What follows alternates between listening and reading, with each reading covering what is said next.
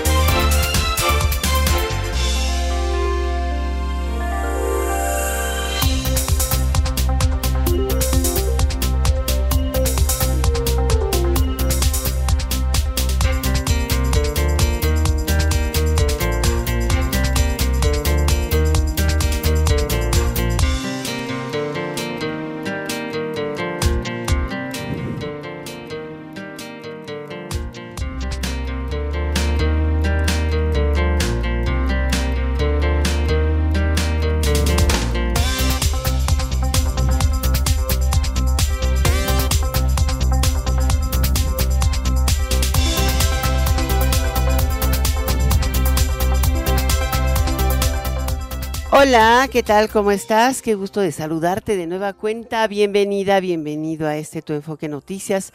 Son las seis de la tarde en punto y es un enorme, enorme gusto, como siempre, eh, encontrarnos en este espacio siempre eh, es, muy agradable. Yo eh, que espero tan eh, ansiosamente este momento de estar contigo, de acompañarte en tu vehículo, en tu casa, donde quiera que te encuentres, con tu aplicación, en tu celular, en el carro, en el camión, en el metro, en todos lados nos escuchas. Enfoque Noticias de las 6 de la tarde. Bienvenidos a tu diario vespertino hablado con foco en la economía, en las finanzas, en la política y en los negocios de México y por supuesto del mundo.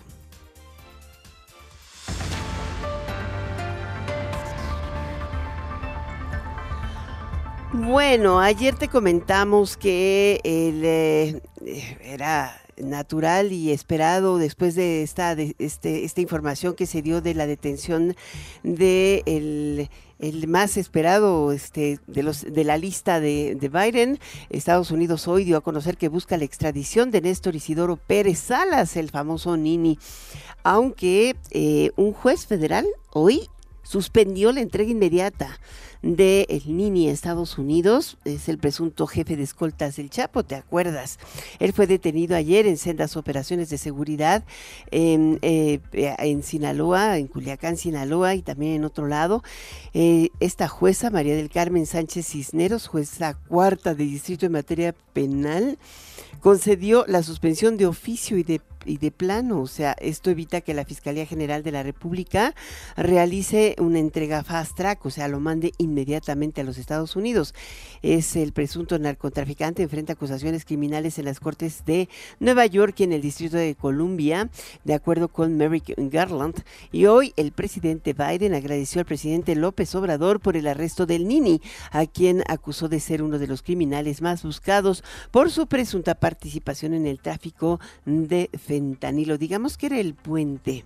El puente es un chavo, los ves con las caras y te sorprenden, ¿no? A esa corta edad tienen todo un récord de criminalidad impresionante. En la primera quincena de noviembre la inflación avanzó 0.63%. En la comparación anual, los precios al consumidor en el país aumentaron a una tasa anual de 4.32%. Esto es un repunte ligero de 0.06 puntos porcentuales frente al eh, nivel que tuvo al cierre de octubre, de acuerdo con los datos del Instituto eh, eh, Nacional de Estadística y Geografía, el INEGI.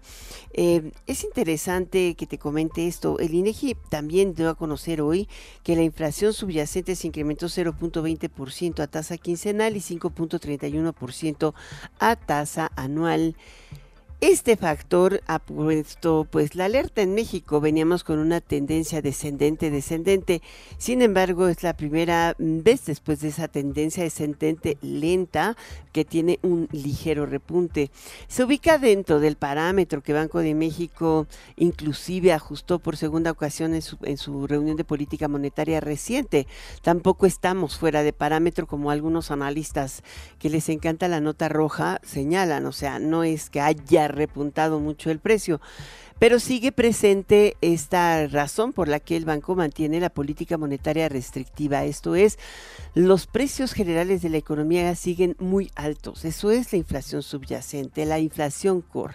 Quítale toda la volatilidad que viene de los precios energéticos, de los algunos productos agropecuarios que estacionalmente suben de precio, ocasionalmente la electricidad y agua llegan a ser un factor. Bueno, quitando eso, esta inflación, la que debería estar por debajo del índice de precios al consumidor, no lo está. Sigue por arriba. Ve, 5 31 contra 4.32, un punto porcentual más. Bueno, pues que les quede claro que la política monetaria va a seguir igual y las tasas se van a mantener en un plano alto durante un horizonte cercano. Es igual, si se ve o se observa una caída importante en diciembre, enero, febrero, marzo, pues a lo mejor en a mediados de junio, de acuerdo con la trayectoria que dio el Banco de México, podríamos estar observando una eh, reversión o como podemos decir, un cambio en la tendencia restrictiva de la política monetaria. Mientras tanto, ni soñar. Bueno, hoy el peso concluyó esta jornada estable con un movimiento marginal de apenas 0.01 centavos. El tipo de cambio eh, cerró en 17.18 unidades, mientras que la Bolsa Mexicana de Valores subió 0.74% tras un día de escasos negocios por el feriado estadounidense de Acción de Gracias y la espera de la publicación mañana viernes del eh, Producto Interno Bruto de México correspondiente al tercer trimestre. Viene bien, todavía no tenía el incremento eh, o, el, efecto de la contracción manufacturera que nos llevó la huelga del sindicato Automotriz de los Estados Unidos. Eh, la jornada estuvo marcada por la minuta del más reciente encuentro de la política monetaria del Banco de México que reveló que al interior de la Junta de Gobierno se planteó la idea de discutir un posible recorte de la tasa durante el primer trimestre del próximo año. Pues sí, si la tendencia, o sea, si la trayectoria que ellos marcaron es continua. Pero pues si ya una la brinca, quién sabe, ¿no? Esa es la verdad. La prioridad en Guerrero continúa siendo el apoyo a los familiares de los 50 fallecidos y la búsqueda de los 30 desaparecidos por el huracán Otis, eh, aseguró la gobernadora de la entidad, Evelyn Salgado, durante la presentación del programa de reconstrucción de Acapulco y Coyuca de Benítez. Mara Rivera.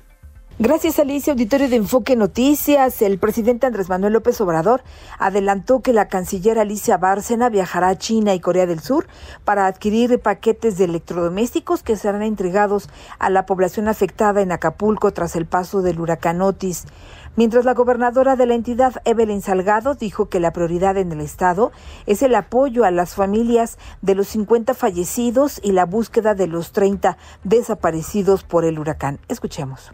Como prioridad estamos atendiendo a todas las familias de las víctimas de este huracán que lamentablemente cobró la vida, eh, según las cifras oficiales de la Fiscalía General del Estado, de 50 personas. Durante la presentación del programa de reconstrucción de Acapulco y Coyuca de Benítez, la secretaria del Bienestar, Ariadna Montiel, informó las cifras finales del censo de hogares y comercios afectados por el fenómeno. El resultado del censo son 274 mil viviendas que han tenido una afectación desde daño menor hasta la pérdida total. En el caso de los locales comerciales, asciende a 47.627 locales y en resumen se entregarán 322 mil apoyos de limpieza, de vivienda y apoyos a los locales. En tanto, la titular de Educación Pública, Leticia Ramírez, dio a conocer las afectaciones a escuelas de nivel básico y el eventual retorno a clases en la entidad. 1.043 inmuebles, de los cuales tenemos daño menor en 202, daño moderado en 420 y daño severo en 363. Hoy podemos decir que tenemos 127 escuelas en actividad, en clases de todos los niveles. En tanto, el presidente López Obrador aseguró que la reconstrucción de más de 250 mil viviendas en Acapulco es una tarea que no se podrá llevar a cabo sin la cooperación entre sociedad, empresarios y gobierno. Hasta aquí el reporte que les tengo. Bueno, fíjate que mm, además estoy así como que en otro en otro tenor en Mérida se está realizando la primera cumbre empresarial de líderes de, comercio, eh, servicios y turismo. Eh, en este marco, el presidente de la Concanaco Servitur, Héctor Tejada, consideró que la iniciativa de reducción de la jornada laboral, que eh, dicen que podría estar pasando en la primera semana de diciembre, debería revisarse a fondo o sea, dice, consideró que la iniciativa de reducción de la jornada laboral debe analizarse a fondo para que sea idónea para las empresas y los trabajadores. Eh, en particular, el sector servicios sería muy afectado por, por la intensidad en contratación de mano de obra que tiene. Es mucho más amplia su jornada laboral y eh, e incluye sábados y domingos. Fíjate que en España lo llegaron a hacer en la Unión Europea y hace dos años eh, la misma Unión Europea, por el efecto que causó, pues revirtió la decisión. Y hoy, por ejemplo, se puede contratar, eh, yo me acuerdo que en algún momento me tocó viajar a España y el corte inglés siempre estaba cerrado los domingos, había solo uno que habría de, eh, fuera de Madrid o una cosa así. Y mm, eh, la última vez que fui por motivos de trabajo en enero, pues ya estaba todo abierto de la manera más normal, los fines de semana y los domingos, sábados y domingos, y también el comercio y los restaurantes y los servicios que te digo, pues la gente sale a buscar alternativas de diversión, de comida, de ropa, de va a buscar el súper, de hecho, y al no tener la posibilidad de hacerlo en horas no de trabajo, pues se vuelve complicadísimo. O sea, sería genial que tuvieras ocho horas de servicio todo mundo, de ocho a cuatro, pero no es posible. Y esto es lo que hoy eh, justamente se ha estado revisando y platicando a fondo. Vamos contigo, Rafael Gómez Chi. Buenas tardes Alicia, un saludo al auditorio de Enfoque. En el arranque de la cumbre empresarial de líderes de comercio, los servicios y el turismo que se realiza en Mérida, el presidente de la Confederación de Cámaras Nacionales de Comercio, Héctor Tejada Char, subrayó que la reforma laboral para reducir de 48 a 40 horas la jornada debe ser consensuada debidamente con empresarios y trabajadores. En una conferencia de prensa previa al arranque del evento, dijo que los empresarios no se oponen a ninguna mejora para las y los trabajadores, pero subrayó que éstas deben ser de acuerdo con la realidad del país. Se trata de que haya una mejor productividad para que todos ganemos en la nación mexicana, aseguró el dirigente empresarial, pero mejor escuchemos lo que comentó. Todas estas iniciativas deben de siempre ir acompañadas con, con deben de ir arropadas y acompañadas con, eh, con ser sostenibles para, eh, para las empresas. Eh, muchos incluso de los, de los líderes empresariales, ah, perdón, de los líderes sindicales han dicho que, se, que los trabajadores buscan tener una mejor calidad de vida una mejor calidad de ingresos y pues estos ingresos solamente se puede hacer trabajando, no trabajando menos. Para nosotros los empresarios, los trabajadores es lo más importante que tenemos. Sin embargo, nosotros debemos de pensar que una propuesta como, esta debe de ir acompañada con todos los elementos para ser, para ser sostenible. Alicia Auditorio, el evento se inscribe en el marco del 106 aniversario de la Confederación de Cámaras Nacionales de Comercio, Servicios y Turismo, de modo que Tejada Shar destacó la confianza continua de las empresas y consumidores, como ocurrió recientemente en el Buen Fin, pues durante los cuatro días que duró esta actividad, las tiendas tuvieron muy buenas ventas. El dirigente de los comerciantes mexicanos también subrayó la importancia de llevar a cabo eventos en las entidades federativas para seguir impulsando el turismo interno y regional. Destacó que la descentralización de las actividades contribuye al fortalecimiento de las diversas economías locales. Por otra parte, Tejada Shar dijo que se discutirá el aumento al salario mínimo para el 2024, por lo que subrayó que en las negociaciones debe ponderarse la capacidad económica de las empresas para otorgar un incremento que beneficie a todos y a todas. Alicia, auditorio, para este evento de la cumbre empresarial de líderes del comercio estaba programada la presencia de Claudia Sheinbaum y Xochitl Galvez, pero de última hora ambas cancelaron su participación, según que por motivos de agenda de las dos. Hasta aquí el reporte. Muchísimas gracias, Rafa Gómez Chi.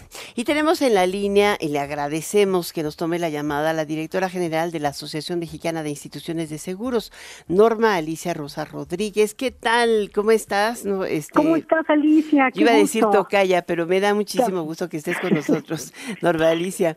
Es, eh, hoy, hoy se dio a conocer eh, temprano el eh, pues el, el, reporte del avance de las estimaciones del, daño ocasionado por Otis, eh, las eh, eh, indemnizaciones que hasta hoy se han ido realizando em, y también la forma en que se ha procedido con el sistema de aseguramiento. Hay que reconocer que lo más grave de todo es que menos del 6% tenía razón, estaba asegurado, ¿no? Sí, sí, tienes toda la razón. Fíjate que en cuanto en cuanto supimos eh, que, que, estaba este huracán y bueno y que ya vimos cuál era la, la magnitud y, cómo iba a impactar Acapulco, pues lo que te puedo decir es que en ese momento el sector activó el plan de atención de catástrofe, ¿no? Y una vez que se pudo, pues comenzamos a atender con mayor celeridad a los asegurados. hemos comenzado y hemos priorizado la evaluación urgente de daños, dar prioridad en las indemnizaciones sobre todo disponer de anticipos de pagos para que puedan ir haciendo, por ejemplo, los hoteles, todo lo que es la remoción de escombros, la limpieza, etcétera. Y bueno, pues esto nos ha ayudado también pues a tratar de contribuir un poquito más en, en esta reconstrucción de, de Acapulco, ¿no?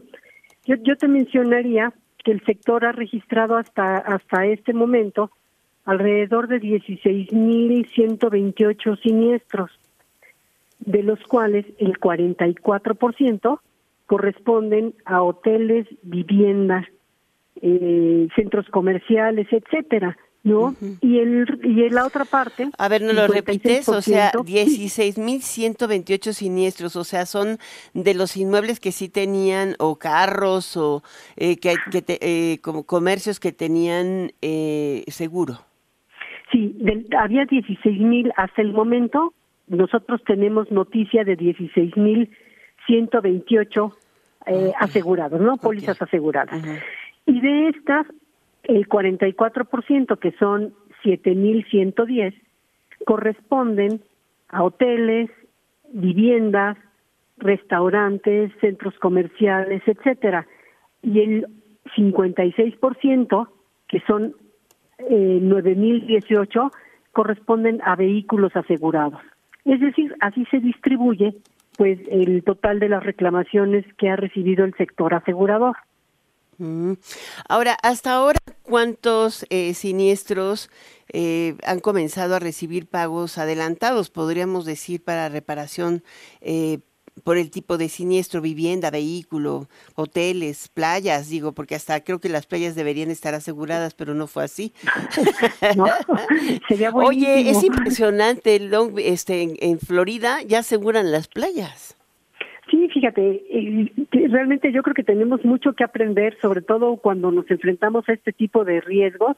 Y, y vaya, yo, yo creo que aquí fue un aprendizaje bien interesante. Nosotros hemos tratado ya de, arrancar con mucha velocidad un proceso de evaluación urgente a 4.607 viviendas y pues una evaluación expedita a los 9.018 vehículos que nos han reportado. En donde te puedo decir también que ha habido muchos avances es en pequeñas y medianas empresas y centros comerciales, restaurantes, traemos 1.983 casos.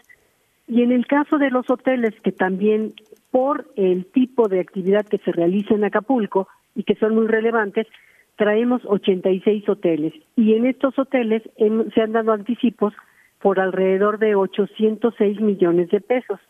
Entonces, bueno, pues todo esto para tratar de ayudar a la reconstrucción.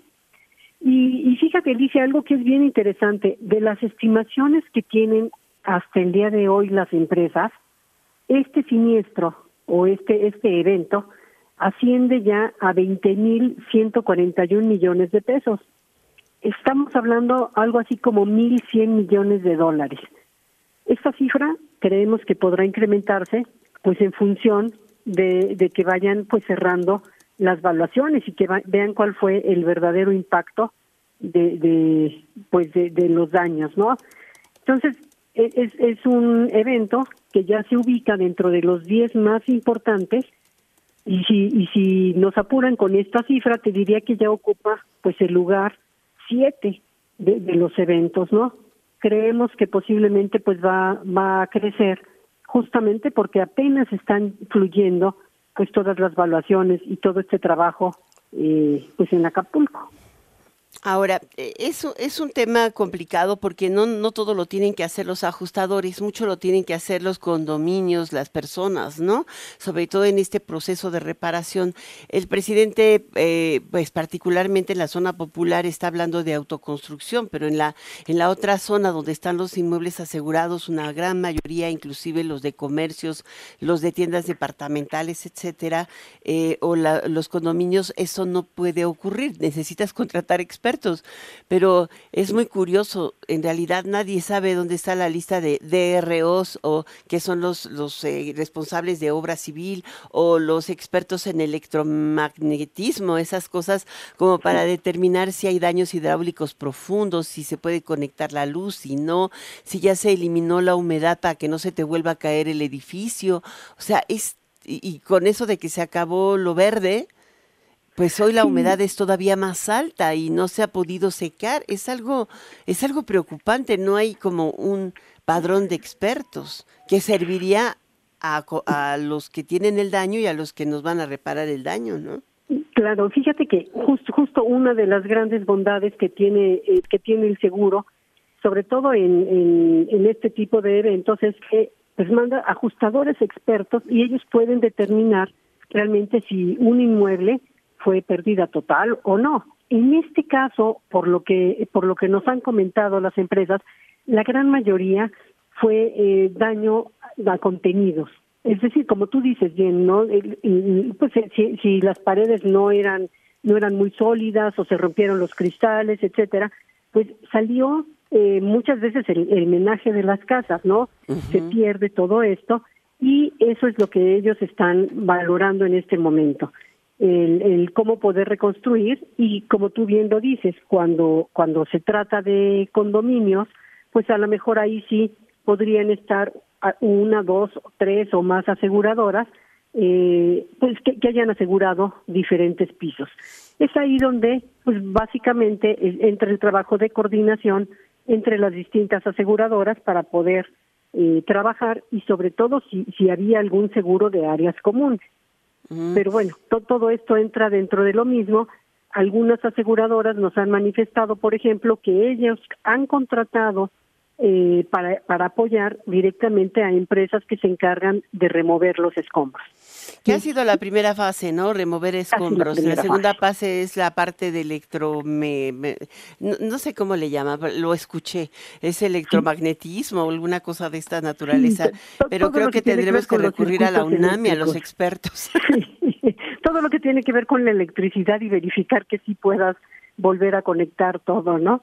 Ay, sí. Sí, toda la razón. Mi querida tocaya Normalicia Rosas Rodríguez, muchísimas gracias por actualizarnos sobre el estado en el que se encuentran, o, más bien el avance de las acciones del sector asegurador para la reactivación económica en Guerrero. Creo que es, eh, es parte de este motor de reactivación y recuperación de la economía de un, eh, de un lugar que deja no solamente, no solamente es la playa Chilanga, es eh, pues un lugar donde viven más de un personas. Creo que esa es la parte que hay que ver y que cuidar. Claro. Muchísimas no, claro. gracias. Sí, muchísimas gracias a ti y muchos saludos a tu auditorio. Hasta pronto, pronto, pronto.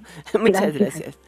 Vamos a un corte, regreso enseguida. Enfoque Noticias con Alicia Salgado por Stereo 100, 100.1 de FM y 1000 AM. Continuamos.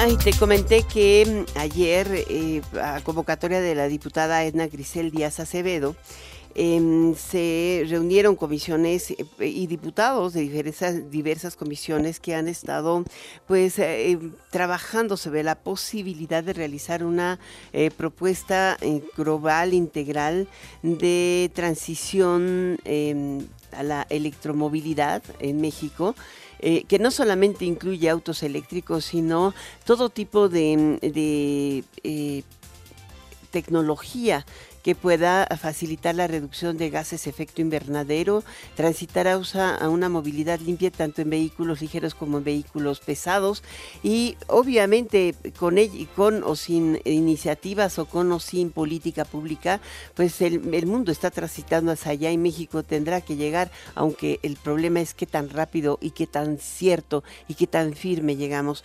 Por eso vamos a platicar hoy eh, con eh, José Sosaya, presidente ejecutivo de la Asociación Mexicana Mexicana de la ah, Industria Automotriz eh, para platicar exactamente de estas conclusiones del Foro de Electromovilidad que organizaron ayer en la, en la, en la, eh, por parte de la Comisión de Cambio Climático y Sustentabilidad en la Cámara de Diputados.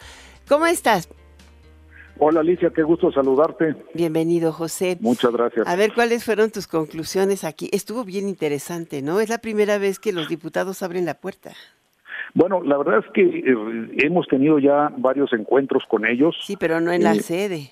Exacto, y, y, eso pues se agradece y se reconoce porque hay interés y, y eso es bien importante. Tú sabes lo que implica este cambio tecnológico para México y lo repito siempre, no es solo el hecho de que México esté preparado para este cambio de tecnología, a efecto de que en nuestras calles y carreteras circulen este tipo de autos con estas tecnologías, sino que México, siendo un país de los líderes en la producción y exportación de vehículos, el no adecuarnos a este cambio tecnológico pudiera significar que el millón de empleos, que el millón de empleos uh, directos que México da a mexicanos y empleos bien pagados pudieran irse a otro país y eso es lo que tenemos que también cuidar muchísimo, ¿no? Entonces es muy importante que esto se acelere y que podamos contar con eh, las políticas públicas necesarias a efecto de tener no solo la infraestructura, sino la información, también los incentivos fiscales y no fiscales para que esto realmente progrese como debe progresar. ¿Qué tipo de incentivos? Eh, decía ayer la, la diputada eh, que estarían presentando una iniciativa la próxima semana para eh, una, una, están elaborando una minuta para incentivar la venta y producción de vehículos híbridos y eléctricos a través de estímulos e incentivos y que podría eh, estar presentada el 15 de diciembre. Es muy pronto, es sorprendente, pero ¿qué tipo de estímulos este, estarían eh, incorporando en la minuta? Y ya lo platicaron con Hacienda como para que después digan, pues a ver si no lo ponemos hasta el siguiente periodo, podría ser hasta, hasta el 2025, ¿no? No, pues ojalá que sea a, más tardar en el 2024 pues y, que, y que sea pues que sea mejorable y, y corregible, ¿no? No tenemos toda la información de qué tipo de incentivos se estarán incluyendo o se están incluyendo en esta iniciativa, pero eh, pues ciertamente hablamos de los fiscales por un lado para promover no solo la compra de estos vehículos, sino la fabricación de los mismos, porque reitero, somos un país productor y fabricante a nivel mundial y esto debemos de cuidar mucho esa planta productiva que hoy México tiene y del cual dependemos tantos mexicanos. Ahora, eh, tú desde no en la iniciativa, ¿qué tipo de estímulos deberíamos tener? O sea, fiscales o a veces tendríamos que tener una mejor política pública cierta y certera, ¿no? Porque hoy por hoy no, ni siquiera el plan de electrificación consideró todas las alternativas para disminuir el CO2 a la atmósfera. Es que, primero, los fiscales pues, van desde, el tipo de impuestos que se pagan, las deducibilidad de los mismos y los incentivos para la fabricación pero los no fiscales pues van de tan sencillos como los accesos a supercarreteras de cuota, los, los estacionamientos, carriles dedicados en ciertos puntos, en fin, y también que se contemple la infraestructura. Un punto fundamental que nosotros en el estudio que, que presentamos, que mandamos a hacer, es, es el, el tema de la infraestructura que se va a requerir, qué es y qué es y dónde se requiere esta infraestructura, la información que se requerirá dar al público en general y por eso hemos ofrecido desde la Asociación Mexicana de la Industria Automotriz el ir de la mano con el gobierno federal en esto. Y un punto fundamental, que el gobierno federal establezca un liderazgo único para que nos coordine a todos los actores junto con esta política pública y vayamos todos juntos hacia ese objetivo. Ahora, el objetivo es, es muy claro. Pero tú podrías eh, asegurar que pudiéramos tener algo, algo sólido mientras ese, eh, en nuestro país, por ejemplo, no tengamos eh, claridad sobre cuánto tiempo va a durar la regularización e internación de autos ilegales o chatarra de Estados Unidos. Ese es otro tema que hemos manifestado desde un inicio que consideramos. Si tú vendes un millón y regularizas seis millones, pues ¿cómo va a estar eso? Sí, es, es un tema y, ahí han argumentado de que esto no afecta a la venta de autos nuevos, claro que afecta a la venta de autos nuevos y la venta de autos de autos usados y además un muy mal mensaje para el respeto al Estado de Derecho. Decir que son autos chocolate, reitero siempre, es un término muy light eso de autos chocolate para un auto que es internado ilegalmente al país. Entonces creemos que no es la fórmula, hay que dar certeza a la inversión tanto nacional como extranjera, ¿eh? porque lo primero que buscan es certeza jurídica. Pero ¿y cómo lograr un programa de chatarrización que sea conveniente y también precios más accesibles de los vehículos em, eh, con tecnología limpia? Es que ese es el punto, trabajar juntos para encontrar esa fórmula perfecta para chatarrizar y el gobierno es uno de los principales actores porque tiene flotillas grandes de vehículos de todo tipo, ¿no? Entonces, empezar con ese ejemplo del gobierno federal y irlo haciendo hacia los diferentes sectores privados, empresas, etcétera, creo que eso ayudaría muchísimo a incentivar la venta y por lo mismo la fabricación de un mayor volumen de estos vehículos que de inmediato se va a reflejar en precios más accesibles. La última pregunta, y bueno, no, no, no, me encanta, pero tú tenías una cachucha antes de estar al frente de la AMIS y sabes mucho de trenes, mucho. Conoces, yo creo que eres uno de los más grandes expertos en, eh, en transporte multimodal y particularmente de trenes. ¿Cómo eh, observas tú esta, o cómo, qué opinas de, pues, de esta posibilidad de mm, convivencia sobre una misma eh, línea de trenes de carga y pasaje? Mira, primero, yo creo que no nadie podemos ir en contra de que haya más, mayor, número de trenes de pasajeros. Eso es, es, es bueno.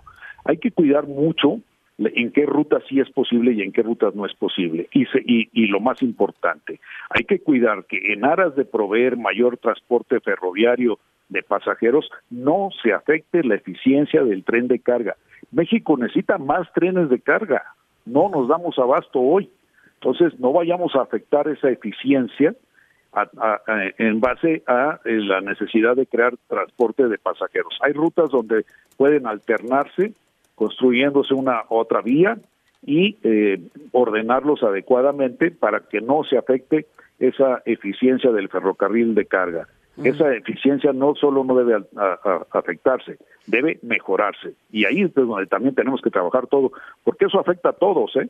Eh, hablas de que mi otra vida, mi otra cachucha, pero me afecta en la vida actual porque el transporte de ferroviario es un gran aliado de la fabricación y exportación de vehículos nuevos hacia los Estados Unidos y de los puertos hacia el centro del país. Claro, me, me, ha costado el tema que tuvimos ahí en Veracruz. Em, hay, hay un punto aquí. Eh, ¿Por qué en México nunca hemos hablado de construir nuevas rutas de tren? Hay varios factores ahí que, que cuesta trabajo mencionar. O sea, son las mismas rutas del porfiriato. Sí, ese es un tema, ese es un tema. La red, la red fue inicialmente diseñada en la época del, porfiriato, no son las mismas vías en general, porque se han cambiado y mejorado muchísimo, pero eh, se necesita crear un trazo especial para ciertas rutas de ferrocarril de pasajeros por la eficiencia que necesitas en los mismos también, ¿no?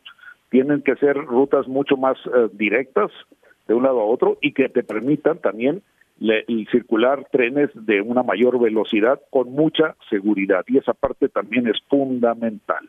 No descuidemos la seguridad tanto de los pasajeros como de todos aquellos que cruzan estas vías.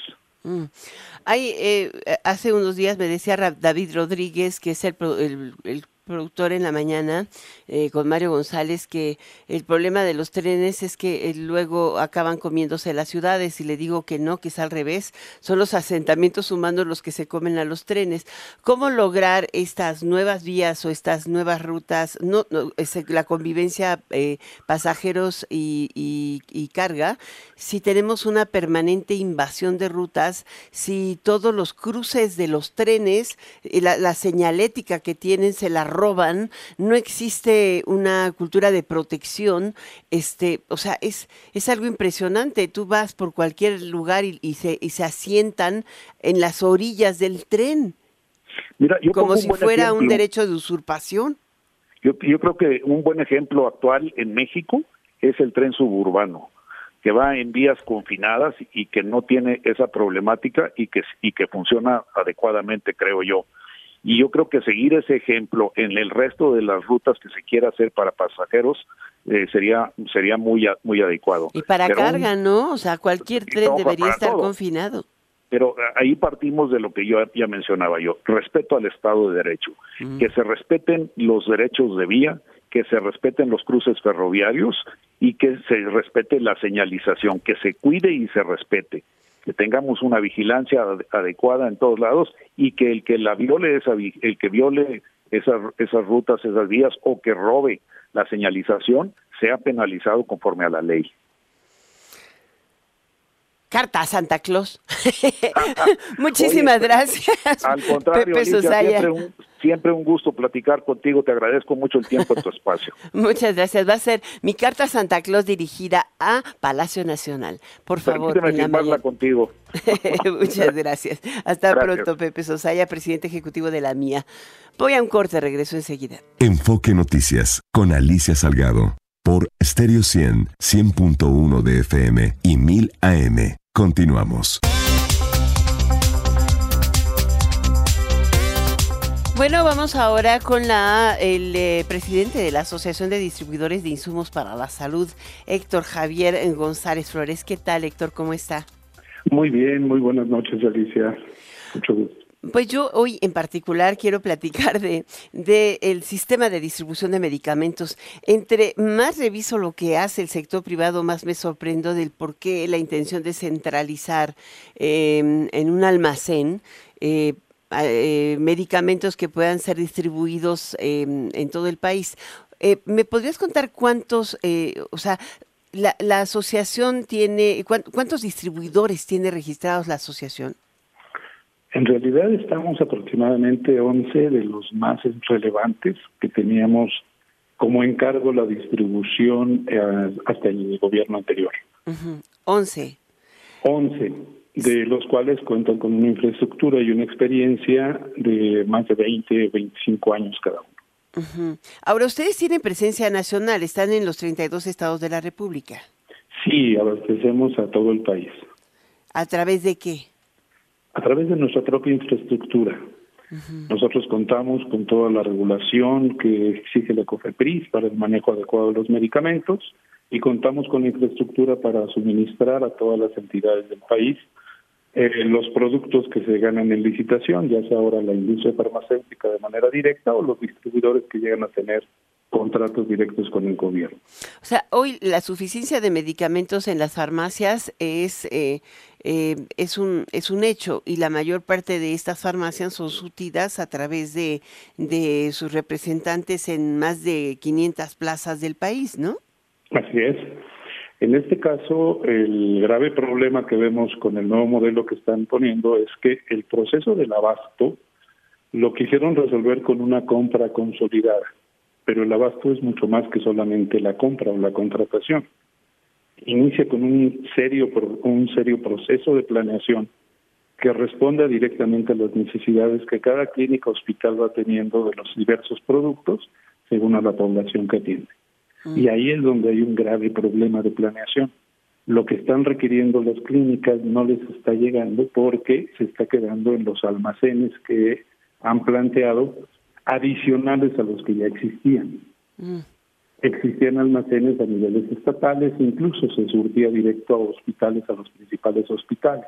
Pero hoy acaban siendo ustedes los remediadores de la urgencia, ¿no? O sea, yo eh, lo que hemos ido aprendiendo a lo largo de estos años de inventar y de ir para adelante y para atrás es que eh, cada vez que, que, el apuro de, de, medicamentos llega a los hospitales, sobre todo los de especialidades o a la red del IMSS, pues acaban contratando la distribución directa sí esa distribución directa que pierde la ventaja de poder consolidar el mayor número de productos, porque en la logística, cuando tienes una mayor masa por distribuir, abates costos y puedes volverte mucho más eficiente. ¿Un eh, solo eh, almacén puede proveer o cubrir 9.000 puntos de venta? Yo creo que no por lo siguiente. Y digo 9.000 puntos de venta porque eso es lo que tienen sus socios, ¿no? 9.000 puntos de distribución. Exacto, son 9.000 lugares a donde los que hay que llegar oportunamente con los medicamentos. O sea, tienen 79 de los que van a ser uno. Exacto. ese problema de centralización es porque el abasto piensan que lo van a resolver con una compra consolidada y con un almacén consolidado. Los procesos son prácticamente, podríamos dividir en cuatro el abasto. Uno es la planeación de necesidades, que eso tiene que ser clínica por clínica y almacén estatal, delegacional, ir sumando necesidades, cuadrarlas con el presupuesto y entonces sí convocar una compra. La compra sí puede ser consolidada, pero la entrega debe ser lo más dispersa posible para que el producto no se estacione en almacenes centrales, en almacenes nacionales, sino que esté mucho más cerca de las farmacias que lo que los van a dispensar. Ahora hay un tema que a mí sí me preocupa. En esta, en este momento hay, y desde tiempo atrás estaban presentes distribuidores irregulares.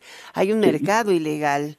Y, y, generalmente cuando hay estos procesos de descentralización en materia de política pública o de diseño y rediseño o desdiseño, porque ya ni siquiera sabemos si lo van a volver a deshacer, eh, surge cada vez más esta distribución irregular. ¿Cómo la podemos identificar?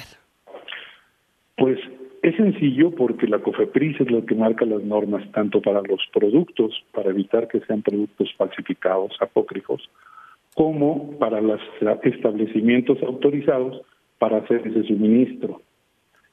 Cada almacén cuenta con una licencia sanitaria autorizada por COFEPRIS que hace inspecciones importantes para poder estar en regla y poder manejar adecuadamente los medicamentos.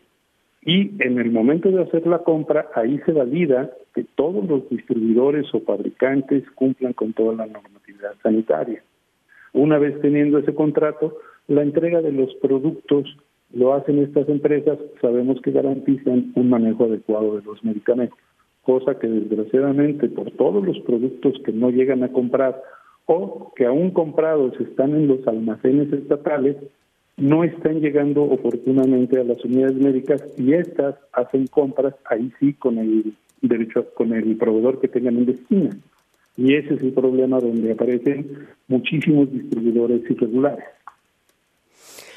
Yo creo que nos acaba de dar toda la información puntual. Es algo que eh, debería replantearse o debería tener de información muy cercana el presidente de la República y también el secretario de Salud eh, para poder definir con claridad cómo apalancarse, porque yo creo que el sector privado no está en contra de coordinarse con el sector público. ¿Por qué si tenemos más de 100 mil farmacias surtidas no podemos tener más este, los hospitales públicos surtidos, ¿no? Claro. E, esto sucedía antes con el modelo eh, que se manejaba anteriormente este gobierno. Había una base del 98 y 99% aproximadamente de recetas atendidas oportunamente. A través de la división que hicieron entre la compra y la distribución, hicieron una descoordinación completa de todo el proceso de abasto y ha provocado productos, eh, que existen productos en los almacenes del gobierno que están caducando por cientos de millones de pesos y otros productos que están faltando porque no se dan abasto para surtir a todos los puntos. Pues ahí lo tiene. Muchísimas gracias por esta plática aquí en Enfoque Noticias con Héctor Javier González Flores, presidente de la Asociación de Distribuidores de Insumos para la Salud. Gracias. Al contrario, un gusto. Hasta pronto. Vamos a una pausa, regreso enseguida. Enfoque Noticias con Alicia Salgado por Stereo 100, 100.1 de FM y 1000 AM. Continuamos.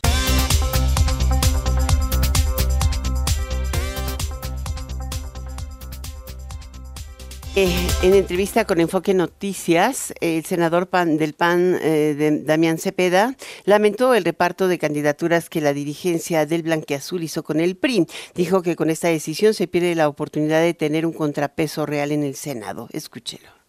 ¿En qué cabeza cabe pensar que el PRI tiene mayor fuerza electoral que el PAN en este país? Cuando, con mucho respeto, pero tiene 65, 70% de rechazo y en muchos estados ya la votación son marginal. Lo que no entienden es que no es cierto que se esté combatiendo a Morena, porque cuando se llevan asuntos importantes a votación en el Senado, esa bancada a la que hoy el dirigente le regaló las candidaturas al Senado, le dan los votos a Morena, pues. Y me preocupa que estratégicamente estés regalando la posibilidad de tener un contrapeso real en el Senado de la República.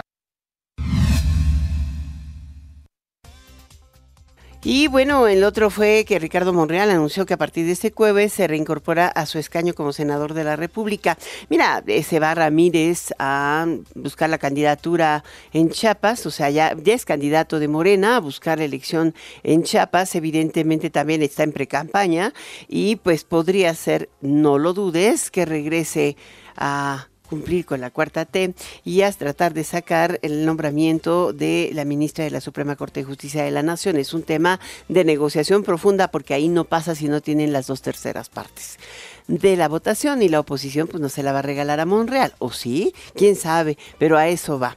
En fin, igual otro viernes negro. Ya sabéis que de esas se las gasta, ¿no? Las saca las votaciones en lo oscurito. Vamos con Shu Tenorio, analista político y consultor en asuntos públicos. ¿Cómo estás, Shu? Muy bien, estimada Alicia, un gusto saludarte esta tarde fría en la Ciudad de México. Pues es una tarde rara, ¿no? Oye, bueno, ya arrancaron las precampañas, pero más bien de, digamos, la fase 2 de las campañas.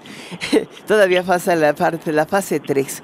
Em, ¿Cómo ves esta fase de inicio del proceso electoral? Este, pues como, como bien dices, el pasado lunes iniciaron formalmente las precampañas, aunque todos ya llevamos este, varios meses, yo diría que ya estamos cansados, pero para que el auditorio lo sepa, legalmente estamos en este periodo de precampañas. Como bien decías, falta la última etapa que serán las campañas el próximo año. Eh, interesante sobre todo eh, ver el discurso con el que inician tanto Claudia Sheinbaum como Xochitl Galvez, y por supuesto pues la erupción en escena de Samuel García quien presenta pues una alternativa fresca, novedosa, apelando al sentimiento de pertenencia al norte del país. Me parece que es un poco que está poniendo color a estas campañas porque tanto con Claudia Sheinbaum como con Xochitl Galvez pues estamos viendo más o menos lo que ya hemos visto. En el caso de Claudia Sheinbaum estamos viendo pues este deseo de continuidad, de extensión del proyecto del presidente López Obrador mientras que Xochitl Galvez pues está tratando de encontrar cierta identidad entre esta especie de disputa interna que tienen los partidos que la acompañan en este esfuerzo por la presidencia y que bien relatabas las complejidades que están teniendo y sobre todo en el reparto de candidaturas en el Frente Amplio por México. De mucho más evidente en el caso de la decisión tomada en, en, eh, en favor de Santiago eh, Tabuada aquí en, en la Ciudad de México, porque finalmente el PAN llevaba mano, pero pues el que la reacción que tuvo Rubalcaba fue eh, extrema, ¿no? Porque finalmente la condición era, que tuvieras la votación, la firma de los tres eh, dirigentes de los partidos y que también la encuesta te dijera que eras el que llevaba mano, ¿no? Sí, pues mira, yo, yo diría que el único sorprendido pues fue Adrián Rubalcaba, este, porque pues yo creo que desde hace semanas estaba eh, cantado, como se dice coloquialmente, que, que Santiago Tabuada iba a ser eh, el abanderado por parte del frente. Me parece que en eso no hubo ninguna ninguna sorpresa. Lo que llama la atención no solamente es esta molestia o este abrupto del alcalde de Cozimalpa, sino llama la atención que no haya habido una operación política previa para evitar justamente este desaguisado del que todos fuimos testigos el fin de semana. Me parece que, están distraídos, perdiendo tiempo en lo que no deben, cuando realmente hoy se abre una oportunidad de competencia real en la Ciudad de México. El proceso de designación de candidato de Morena no fue sencillo, tuvieron que de alguna manera eh, pues optar por una persona que no había ganado la encuesta, que no era la, la, que las encuestas apoyaban, que es el caso de la exalcaldesa de Iztapalapa, y en lugar de aprovechar esta coyuntura se metieron en un enredo peor no que el propio Morena, y por el contrario, la eh, hoy abanderada de Morena y la coalición de este PT Verde Morena, pues ha hecho un esfuerzo importante por hacerse ver con Omar García Harfuch en estos días, por demostrar unidad. Por ¿Pero no lo están forzando a Omar? Pues mira, no, no se le ve del todo cómodo, eso es real, pero bueno, pues creo que sí están haciendo una operación que sorprende que en el lado del frente no le estén haciendo.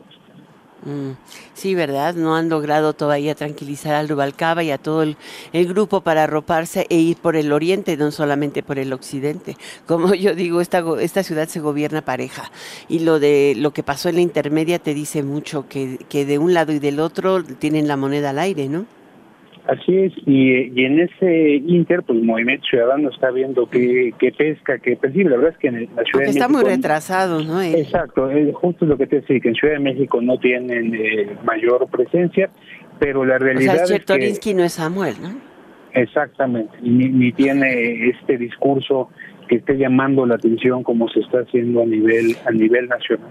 La última pregunta, ¿y el PRI tiene los suficientes votos como para asegurar al frente eh, eh, o, y haber ganado qué 14 distritos como dice Demián Cepeda? O sea, ¿es, ¿es válido? O sea, cuando no has tenido más del 8% de la votación en la última elección, aunque hayas tenido 12 en la presidencial. Sí, no, me parece que los periodistas demuestran que son muy buenos para negociar en la mesa. Eh, el PRI tendrá o tiene en este momento dos gobernaturas, está por asumir el nuevo gobernador de Coahuila, eh, él y el de Durango son los únicos dos gobernadores que tienen, es la fuerza real de este partido, eh, pero en la mesa han demostrado ser extraordinarios como para llevarse 14 senadurías de, de, de, en este acuerdo, más lo que puedan sacar de representación proporcional y, también veremos lo que en distritos para la Cámara de Diputados logren. Me parece que ahí sí, pues nuevamente Alejandro Moreno, Rubén Moreira y todos los que participaron en la mesa demostraron gran habilidad para ganarles en, en la negociación espacios particularmente Acción Nacional, porque el PRD pues no tiene muchas cartas para poder exigir, salvo lo que me parece que era evidente que les iban a dar en Tabasco, en, en Michoacán, donde pues, son nichos muy focalizados que tiene este partido. Ok, pues muchísimas gracias, Chutenorio. No, como siempre, dice gracias aquí por el espacio y un saludo a todos. Nos escuchamos, nos escuchamos de nuevo. Muchísimas gracias. Yo con esto me despido y lo dejo en compañía de Daniel Inurreta en Golden Hits por Stereo Cien y Radio 1000. Esto es Enfoque Noticias, yo soy Alicia Salgado. Muy buenas noches. NRM Comunicaciones presentó Enfoque Noticias con Alicia Salgado. Lo esperamos el día de mañana en punto de las 6 horas en Amanece con Martín Carmona. Claridad en información.